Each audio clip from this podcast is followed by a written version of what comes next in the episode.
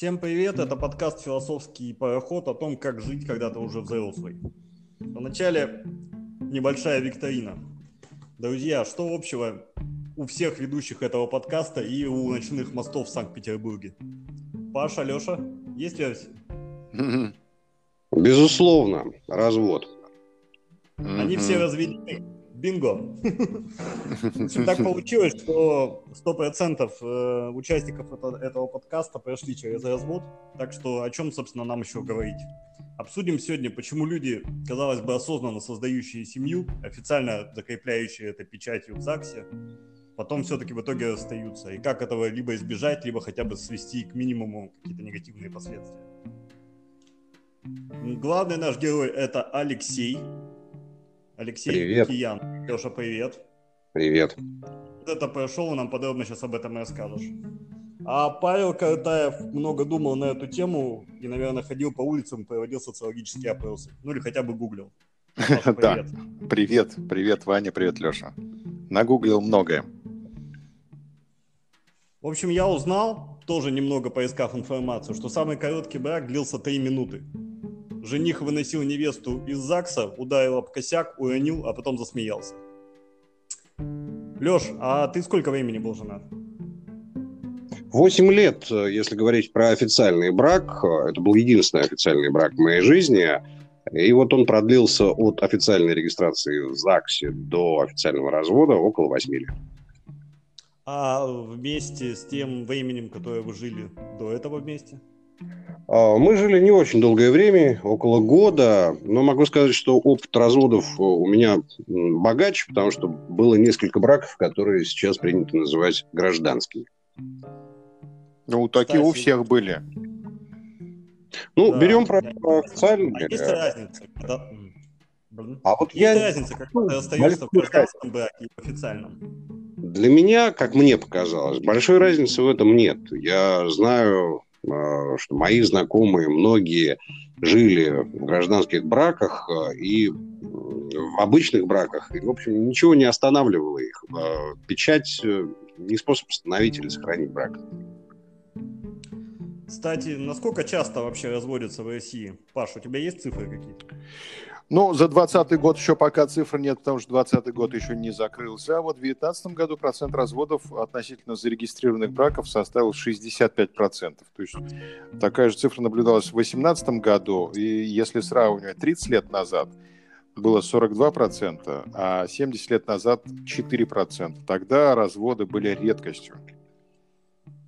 То есть разводиться, разводятся люди все чаще и чаще, да, с каждым Да, к, годом, сож- к сожалению, это, эта цифра растет, и в 2012 году в России было огромное количество разводов, и мы даже обошли США, которые традиционно по разводам на первом месте. Ну, в чем-то обошли уже неплохо. А э, что-нибудь мы знаем о причинах, почему люди чаще всего разводятся? А, да, есть, э, конечно же, у меня статистика по причинам. Ну, главными помехами в России это алкоголизм, это финансовые трудности и отсутствие жилья. Вот. Плохие жилищные условия, они разрушают э, самые крепкие чувства. Так сказать, лодка разбилась быт. Э, Вот. А в США специалисты говорят, что финансовые затруднения, физическое и психическое насилие в семье, у нас об этом не принято говорить. Ну и просто, когда муж теряет интерес к жене или жена интерес к мужу, и измены. В общем, это какие-то общечеловеческие такие причины. Похоже, что они не слишком сильно отличаются ну, в зависимости от страны. У меня такое ощущение. Судя по всему, да. Леша, а ты для себя формулировал четко причины, почему ты решил развестись? Я не могу сказать, что была какая-то одна причина, тем более, что э, брак, который был единственным зарегистрированным в моей жизни, он, э, по сути, дал трещину и стал на что-то похож э, буквально через э, три года после рождения ребенка, то есть вместе мы провели четыре года и того. И э, в этот момент мы расстались. Но официально э, на развод мы в тот момент не подавали. Около полугода мы жили раздельно, и потом все-таки решили продолжить наш брак. А Какой-то, смотри, одной причины конкретной не было. Может быть, был какой-то момент, когда ты понял, все, вот пора разводиться уже. Это точно. А вот здесь, здесь было интересно. В данном случае э, у нас была некая договоренность. А, была ситуация, когда мне пришлось предупредить э, свою супругу о том, что если она поступит так же еще раз, а, то мы точно, абсолютно разведемся. Ну, а дальше я попал в ловушку собственного предупреждения. У меня вариантов просто не было, нужно было разводиться. А, потому что очень часто путают угрозу и предупреждение. Вот люди, когда они ругаются между собой, они очень много чего а, говорят друг другу, и в основном все это угрозы. От предупреждения их отличает а, то, что угрозы чаще всего в исполнении не приводят, ну, только если в состоянии аффекта, а вот э, предупреждение, если ты ценишь свое слово, да, приходится выполнять и притворять его в реальность. И вот так получилось у нас. То есть второй раз, когда ситуация повторилась, э, ну, я понял, что этот брак в целом мы уже не оставим, даже несмотря на ребенка. Очень умную мысль слышал э, про то, что тех, с кем мы разводимся, мы знаем гораздо лучше, чем, чем тех, на ком женимся. Да, даже если это один и тот же человек. У тебя какие сейчас отношения с бывшей женой? Лучше стали, хуже после развода? Ну, я точно не могу сказать, что они стали лучше, а они стали другие. Они, стали, они изменились. То есть, ну, ни плюса, ни минуса нет, никакого, никакой полярности тут. Ну, минус э, в том, что минус в том, что мы не живем вместе, и теперь у нас есть один ребенок, э, внимание которого и любовь к которому нам приходится не то чтобы даже делить, а, но приходится, будучи на расстоянии, как-то с этим мириться. Ты общаешься с ребенком, жена не против. Нет, понимаю? вот здесь э, я счастливый разведенный отец, действительно, потому что э, я могу с ним общаться, и э, когда мы жили в одном городе, в Москве, мы общались э, с ним довольно часто. Сейчас э, супруга переехала, сменила место жительства, и вот теперь мы общаемся реже, но, э, конечно, мы созваниваемся, и, конечно, мы продолжаем быть друзьями. Он считает меня своим другом, и я этому очень и очень рад. Ну, замечательно, что с общением с ребенком все сложилось хорошо. А имущество как вы делили? Не было ли проблем? Мы так и не подали заявление на раздел имущества, но, в общем, по большому счету, как мне казалось, делить нечего, потому что на моя супруга в Москве была прекрасно обеспечена жильем, а вот наша лодка не разбилась, а быт, как раз в быту у нас было все великолепно. А у нее есть недвижимость, это многокомнатные квартиры, причем не одна в Москве, и при этом все они а, еще до брака были очень мудро ей подарены, чтобы вот даже если бы у меня появилась мысль о том, чтобы а, как-то попытаться разделить имущество, вот чтобы возможности такой не было.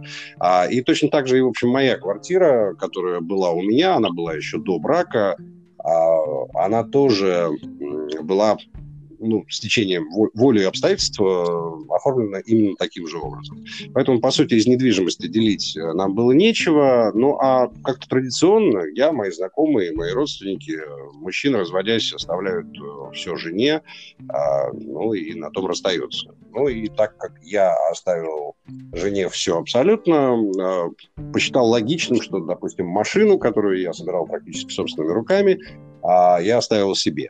Вот в этом потом был конфликт, а, потому что спустя некоторое время а, вот половину денег за машину, а, которая собиралась мной в тот период, когда мы уже даже не жили вместе, но тем не менее считалось с точки зрения закона, что мы в браке, с меня потребовали половину. Ну и вот этот вопрос, он сейчас оказывается в неком подвешенном состоянии. То есть я предлагаю подать на раздел имущества но э, вот пока не добился э, никакого результата.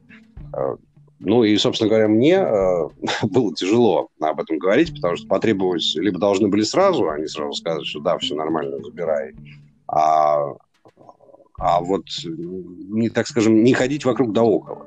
Ну, очень сложная получилась психологическая ситуация, когда тебе говорят, да, это твое, а потом, спустя какое-то время, пытаются отыграть. Поэтому я, конечно, считаю, что э, лучше подавать и на развод, и на раздел имущества сразу, чтобы потом это над тобой домокловым мечом не висело. Ну, или идеальный вариант, к которому мы, наверное, когда-нибудь придем в России тоже, это, конечно, брачный контракт. Ну, все кстати, ставит. страна, в которой брачных контрактов больше, например, та же Америка, да, где, интересно, э, строже законодательство делит имущество между супругами? В России или в Америке? Павел, ты что-нибудь знаешь по этому поводу? Но у нас, э, как и во всем постсоветском пространстве, есть семейный кодекс, и там прописаны все процедуры. А в Америке, в Штатах э, нет единого федерального закона. Там в каждом штате свои особенности, законы разные. Что хочется отметить? Ну, у нас в основном по детскому вопросу разыгрывается большинство э, судебных дел на постсоветском пространстве на стороне женщины в таком случае все, значит, как бы силы, потому что большинство судей, которые разбирают такие дела, это женщины. Вот, среди прокуроров женщин почти половина, в органах опеки а, там почти ну, 90, скажем так, процентов э, женщин. И поэтому у мужчин как-то, я не знаю, шансов практически нет. Ну, сами понимаете, что нас они считают просто кабелями поэтому отдают, конечно, все женщине. Ну вот. Но у нас есть лазейка, это просто как бы коррумпировать э, процесс можно, можно порешать ситуацию, так сказать. Ну вот. Если у мужа есть хорошие финансовые возможности и связи, то, пожалуйста, тут можно и как бы побороть, да, вот свою вторую половину, бывшую. А в Америке коррупция, к сожалению, для, для мужчины и, к счастью, наверное, для общего дела э, отсутствует, вот, но, но при этом симпатии также на стороне матери. И что, что еще хочется сказать? Ну, вот пополам в России делят, да, совместно нажитое имущество. Да, да. А в Америке, например, пополам только в девяти штатах. А, допустим, в остальных штатах, в Нью-Йорке, в как делить, решает судья. Вот, ну, как вы уже отметили, не подлежит разделу имущества, полученное до брака, наследство, подарки. Вот, и э, многие рассчитывают на брачный контракт, и многие мечтают у нас о брачном контракте. Но американский суд может изменить брачный контракт, если посчитает его несправедливым. Ну, например, если судья решит, что контракт кабальный для одного из супругов, и он просто возьмет и пересмотрит в пользу другой страны. То есть брачный контракт это такая, на самом деле, Филькина грамота даже в Америке. Ничего себе, я не знал, что этот документ можно оспорить как-то. А, Павел, какие, есть ли статистика по причинам, почему люди не разводятся, как, хотя живут уже плохо? Почему сохраняется брак, который уже выглядит неблагополучно? Но тут я обратился к э, психологическим ресурсам, посмотрел, э, почему действительно люди не разводятся, хотя живут как кошка с собакой, и психологи давно пытаются в этом разобраться. И где-то полвека назад появилась некая теория взаимозависимости, которая основывается на том, что каждый партнер оценивает свою удовлетворенность отношениями и сопоставляет плюсы и минусы. И, значит, пока человек в браке уверен, что приобретает больше, чем теряет, он счастлив в браке. И поэтому партнеры остаются вместе в случае, если они много инвестировали в отношения и считают брак ценностью, если они не видят более привлекательных вариантов отношений, чем те, что у них сейчас есть. Ну и просто они удовлетворены браком. Это вот э, три основные э, такие постулаты, которые держат брак скажем так, кошки и собаки. Вот. А почему люди остаются в несчастливом браке, вот э, пытаются значит, э, сформулировать причины совместной жизни такие люди. Ну, они боятся одиночества, например. Или они э, находятся в финансовой зависимости. Или у них общие дети. Или есть даже такой момент, что религиозная община может осудить их развод. Это вот основные э, причины, которые сформулированы людьми, которые живут, ненавидя друг друга, но продолжают жить и не подают на развод. Интересно, ты когда рассказывал, я заметил, что даже по лексике психологи рассматривают э, брак как некую сделку, да, инвестиции, возможное получение прибыли. И да. многие не разводятся, потому что непонятно, как делить дивиденды детей, нажитых в браке, да? Но мне кажется, суть брака в этом и заключается, если мы вспомним какие-то старинные манускрипты и летописи и наших королей, и не наших королей, и наших царей. И, конечно, все хотели выйти замуж или жениться с расчетом, чтобы увеличить да, чтобы получить свое полцарства и приплюсовать к своему царству еще полцарства, получить полтора царства. Я более я того думаю, вам скажу. Я думаю, что ничего не изменилось. Более того вам скажу, на самом деле, вот так называемые браки по любви настолько новая с точки зрения общества идея и история. Если будет интересно кому-то покопаться в этом вопросе, возьмите, как это не парадоксально, удивительного ученого, на котором очень большой политический э, хвост висит, э, в связи с тем, что его когда-то попытались сделать э, едва ли не идеологом коммунизма, это Фридрих Энгельс. У него есть такой труд «Происхождение семьи, собственности и государства». И вот там очень подробно и четко описано, насколько новым является такое явление, как брак не по расчету. Ему на самом деле едва ли сотни лет. Как ты считаешь, это более такая жизнеспособная модель брак по расчету? А я не уверен. А, честно говоря, не уверен совершенно, потому что а, вот мы чуть попозже, я думаю, об этом поговорим, почему мы все-таки вступаем в брак и что можно считать браком. Э, дело в том, что как раз брак по расчету, как показывает практика и э, статистика, это более продолжительные отношения, и они гораздо реже прерываются. Э, и более того, вот так, такой называемый сейчас восточный тип брак, когда родители договариваются, и вот точно так же, как э, короли выбирают, что они совместно потом будут делать, э, и новыми, так сказать, семьями, а вот такие модели, они более жизнеспособны, нежели чем а, когда э, бушуют гормоны, а, когда бушуют э, нейроны в головном мозге. В связи с этим э, люди заключают вот эту, по сути, сделку, а потом, когда эти чувства проходят, оказывается, что ты, в общем, живешь совершенно не с тем, во-первых, человеком, которого ты себе представлял, но, а во-вторых, не очень понятно, ради чего ты живешь с этим человеком.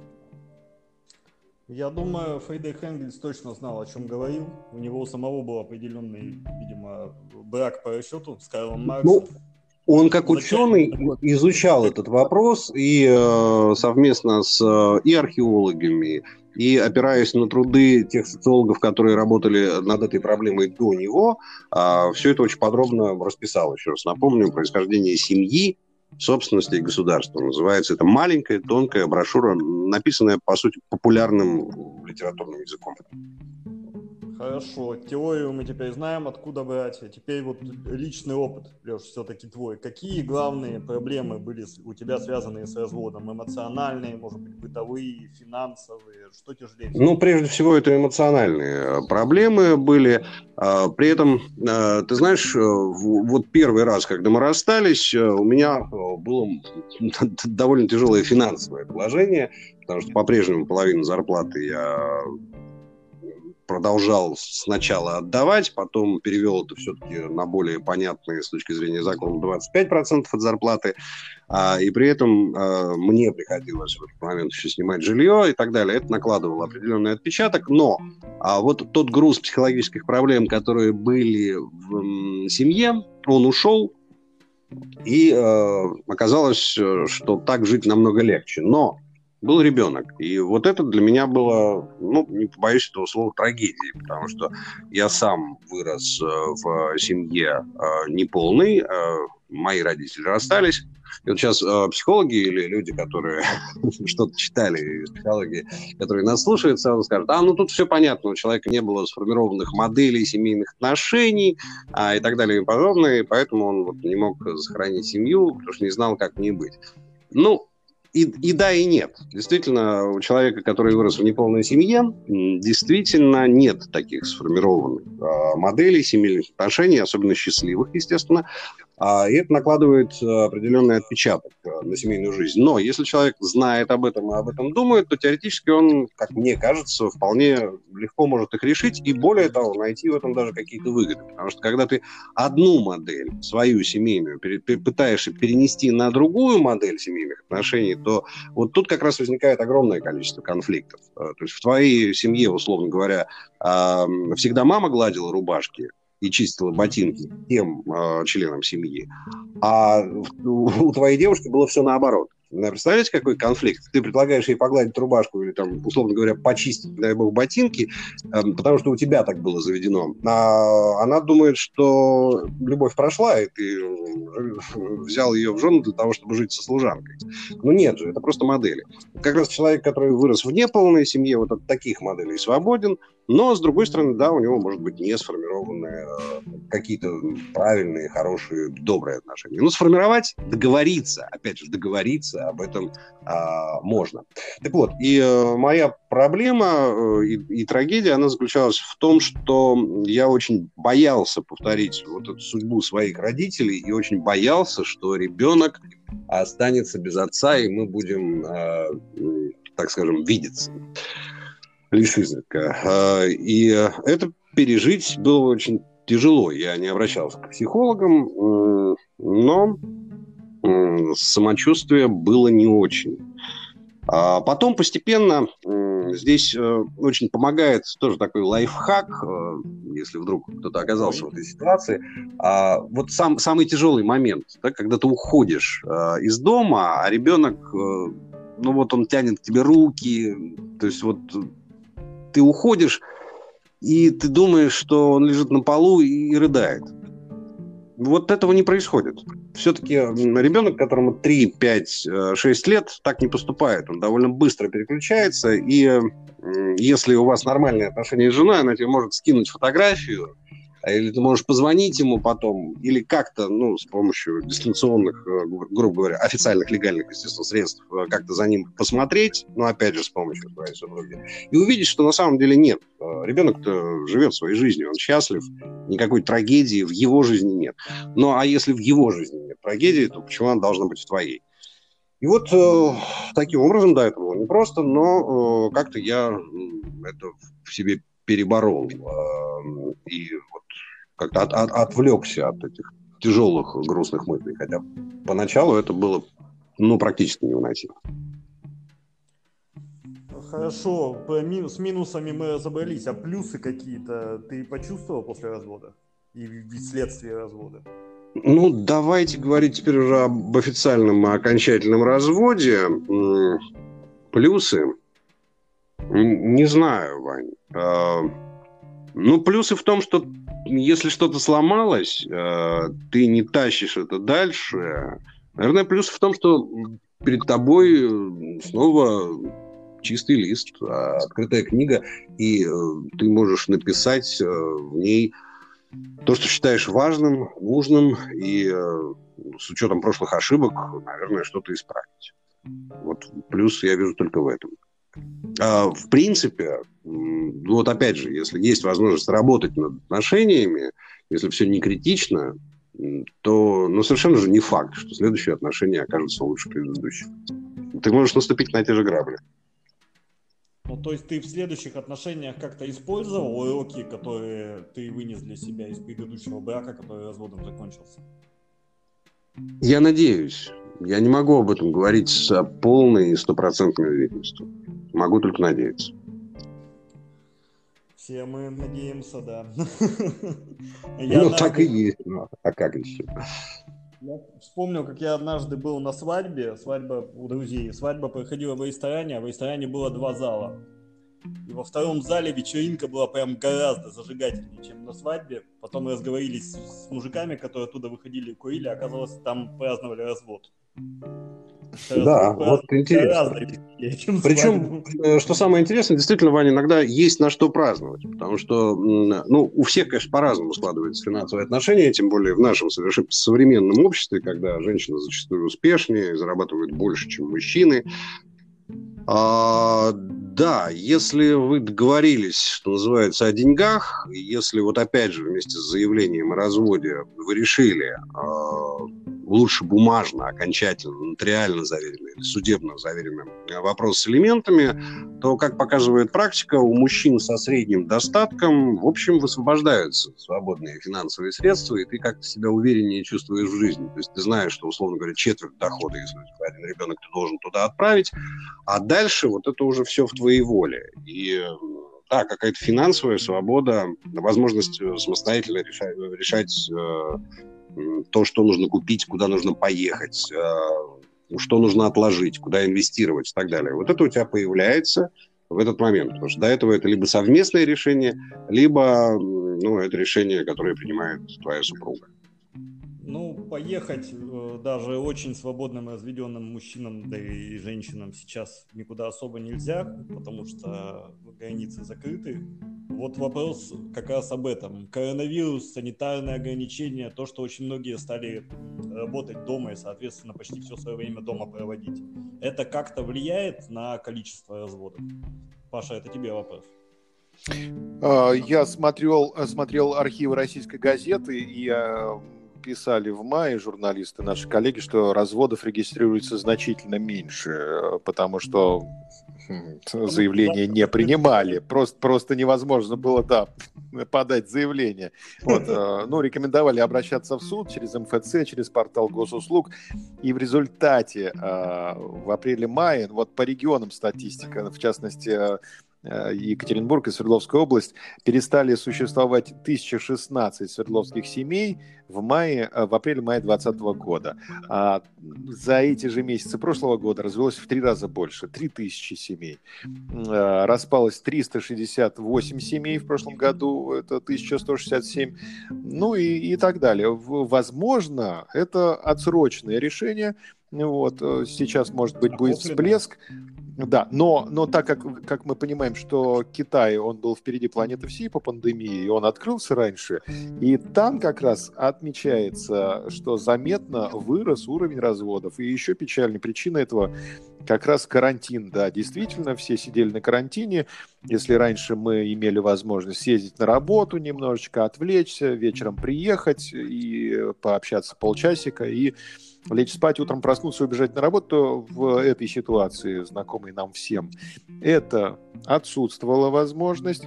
Вот. Но, в общем, Китай, да, Китай показывает, что действительно резко вырос уровень разводов, и российские социологи тоже предсказывают вал разводов, который обрушится на Россию после окончания истории с коронавирусом. Как мы понимаем, еще до конца мы не добрались. Вот, поэтому будем, будем смотреть, что, что дальше. Но, в общем, да, говорят, что более чем возможно уровень разводов будет расти. Большинство пар выработало безопасное расстояние между друг другом, вот, умели дистанцироваться, да, вот, были чем-то а, заняты. Опять же, действительно, давайте вспомним этих баронов, дворян, которые заключали браки по расчету, а у тебя дома всегда имели женскую и мужскую половину. Это то, чего мы сейчас лишены. Да, в общем, ждем э, разводов после окончания истории с коронавирусом, которая еще пока не закончилась.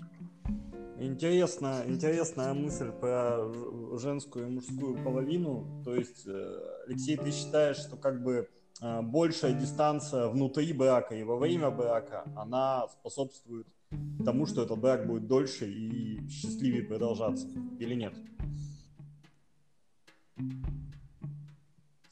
Сложно сейчас задал, да? А не очень понятно, кому, Вань. И немного прерывалось. И я назвал тебя, Леша, да. Я тебя спрашивал. Вань, прости, но вопрос придется повторить, потому что мы же удаленно в связи с пандемией записываем этот подкаст, и не все было слышно. Хорошо, я поиспустил маску и еще раз повторяю.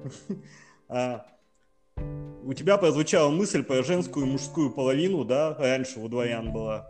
Ты считаешь, что это было отчасти правильно. То есть, если некую дистанцию соблюдать и дозированно общаться именно в браке, этот брак может дольше продлиться, так что ли? Может быть. Э, ты знаешь, э, опять еще один лайфхак из моей еще студенческой жизни. Мы жили тогда в общежитии, и э, не в силу, так скажем, сексуальных пристрастий. Э, в общежитии мужчины живут с мужчинами, женщины с женщинами. Так вот, в отношениях мужчин, э, запертых в одном пространстве, происходит все то же самое, что происходит в обычных семьях. А в какой-то момент, когда ты долго находишься, а в общежитиях, я напомню или скажу тем, кто не знает, очень маленькие комнаты, где загруппированы 2-3 человека. 4. И вот на протяжении месяцев ты живешь с одним и тем же человеком, и в какой-то момент, особенно если ваши привычки и пристрастия не совпадают, э, бытовые привычки. Человек, допустим, а, моет посуду э, до еды, а не после условно говоря. А человек э, слишком громко стучит ложечкой по чашки, когда мешает сахар, ну и так далее. А, и вот какие-то такие бытовые мелочи начинают бесить просто невероятно. И э, в общежитии я пользовался тем, э, что когда я чувствовал, что мой сосед, мой друг, э, очень хороший товарищ, до сих пор дружим протяжении многих лет, вот я когда чувствовал, что начинается этот момент, я просто уезжал куда-нибудь к знакомым, проводил там пару-тройку, четверку дней, и мы возвращались в общежитие и дружили дальше.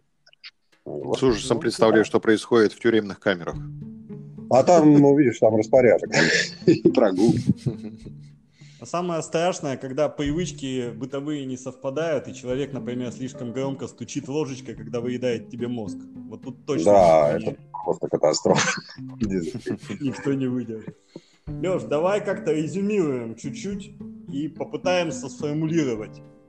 Вот если бы ты сейчас женился, имея уже опыт развода, что, ты, что бы ты сам себе посоветовал? На что в первую очередь обращать внимание, что выстраивать на берегу так, чтобы потом это все не разрушилось? Ну, мне очень нравится практически стихотворная фраза «проверю спутника прицел». Она не про снайперов, не про пару снайперов, ее можно применить и к э, жизни тоже. То есть, если у вас есть какая-то определенная цель, э, причем, вот, скорее всего, создание и рождение ребенка этой целью быть не может, есть, как мне кажется. У вас должна быть какая-то схожая в жизни цель. И тогда вот уже ради этой цели вы можете очень во многом притереться друг к другу. Потом меня радует, что с возрастом люди становятся терпимее. То есть чем старше ты становишься, тем легче договориться, во-первых, а, тем а, менее яростные ссоры, если они бывают, тем, а, тем толерантнее и терпимее становятся люди друг к другу. А, я видел пары, которые счастливо живут, которым уже 60, 70, 80 лет, вот пара людей, и они рассказывали мне а, в своих интервью о том, что то вот если бы мы встретились, скажем, когда нам было не 30, не 40, а 20, то мы бы друг друга просто поубивали. А вот потом нет, э, поняли друг друга, притерлись и прожили счастливо до золотой свадьбы. Я знаю такие случаи. Спасибо. Постарались сегодня суммировать опыт наш по разводам. Ну, в основном Алексей, конечно, это делал. И мне кажется, получилось довольно интересно. Надеюсь, кто-то из этого сможет почерпнуть что-то полезное для себя. Вот а мне одно непонятно а, стало, и как бы я хотел бы у тебя, Леш, спросить, и у тебя, Вань, а у вас да. это последний был развод, или э, вы пока еще не финализировались в разводах? Ну, каждый раз кажется, что последний развод. Вот давайте тогда забежим чуть-чуть назад, все-таки вспомним о том, что есть еще не только так скажем, какие-то причины э, ну, финансовые, как, опять же, говорят Баронов, или э, любовно-страстные у людей для заключения брака, или, так сказать, брак по залету, когда люди регистрируют свои отношения ради детей. А вот есть еще, так скажем, разные виды чувств, э, благодаря которым мы живем совместно. И причем все-таки, еще раз, я считаю, что печать э, в паспорте, она ничего не меняет. Э, есть люди, у которых этих печатей некуда в паспорте ставить, это их ни от чего не уберегает и не останавливает. А, но вот все же, есть какие-то разные виды любви, что ли. А, есть э, влюбленность такая очень легкая, ненавязчивая, а, которая случается, когда двое молодых, особенно очень людей, встретились, и вот они что-то воображали, представили а, у себя в голове, потом весь этот сон проекции накинули на другого человека, потом они разбились, разрушились, и у людей э, очень большие чувства по этому поводу, и они их очень по-разному выражают. Хорошо, если только в творчестве. А потом, э, в более зрелом возрасте, люди э, сталкиваются с каким-то более глубоким чувством, его можно назвать, и, кстати, оно очень страшное, это чувство, которое можно определить как некую страсть. А, то есть, когда ты просто жить без этого человека не можешь, и ты понимаешь, что вот когда он тебя бросит, то, то ты умрешь. Страшное чувство. Тоже есть э, там гормональные причины, гормональные сдвиги, прежде всего, которые потом очень сильно влияют на мозг, на наш мыслительный процесс, на то, как мы фиксируем свои ощущения в этом мире. А, так вот, это тоже такая очень жуткая зависимость, а, которая потом, когда она прерывается, очень тяжело а, переживает э, себя человеком. Есть, э, вот опять же, все-таки такие более зрелые э, отношения с более ровным, наверное, гормональным фоном происходящим, которые ведут в том числе, которые освобождают мозг, в том числе и дают ему возможность трезво мыслить. И вот это такая очень хорошая история между а, гормональными сдвигами у молодых людей и а, вот таким же совсем браком по расчету, когда мы а, находим этот баланс, и далее вот такие браки длятся, как мне кажется, гораздо дольше и приводят к хорошим результатам. Хорошим результатом я, опять же, называю то, что и в старости есть кому воды принести, ну и, конечно, когда уже дети выросли и разъехались, ты не остаешься один в пустой квартире, тебе есть с кем посмотреть твой любимый сериал, разделить какие-то впечатления, а может быть даже э, в шахматы сыграть. А, вот таких шансов с возрастом, как мне кажется, становится больше. И в этом плюс. Да, это весомый плюс. Я тоже на Пашин вопрос отвечу. Я не знаю, Паш, закончил я с разводами или не закончил. Спроси меня об этом, когда я в следующий раз женюсь. Мне просто кажется, что это каждый раз новая история, и особенное, любые отношения, да, тем более такие плотные, серьезные, тесные отношения, которые, которые представляет себя официальная семья. Наверное, тут нет никакого универсального рецепта. Как говорят ведущие Первого канала, время покажет. Спасибо вам за ответы, но я тоже кратко отвечу на свой вопрос. Мне кажется, что да, у меня был последний развод единственный, и он же крайний. Да. Мне кажется, ты счастливый Последний. человек, ты так уверенно об этом говоришь. А я, да, ну, как, я, я твердо уверен в этом. Да. Это прекрасно. Ну что ж, поздравляю. Вы, выкинул разводы с философского корабля современности.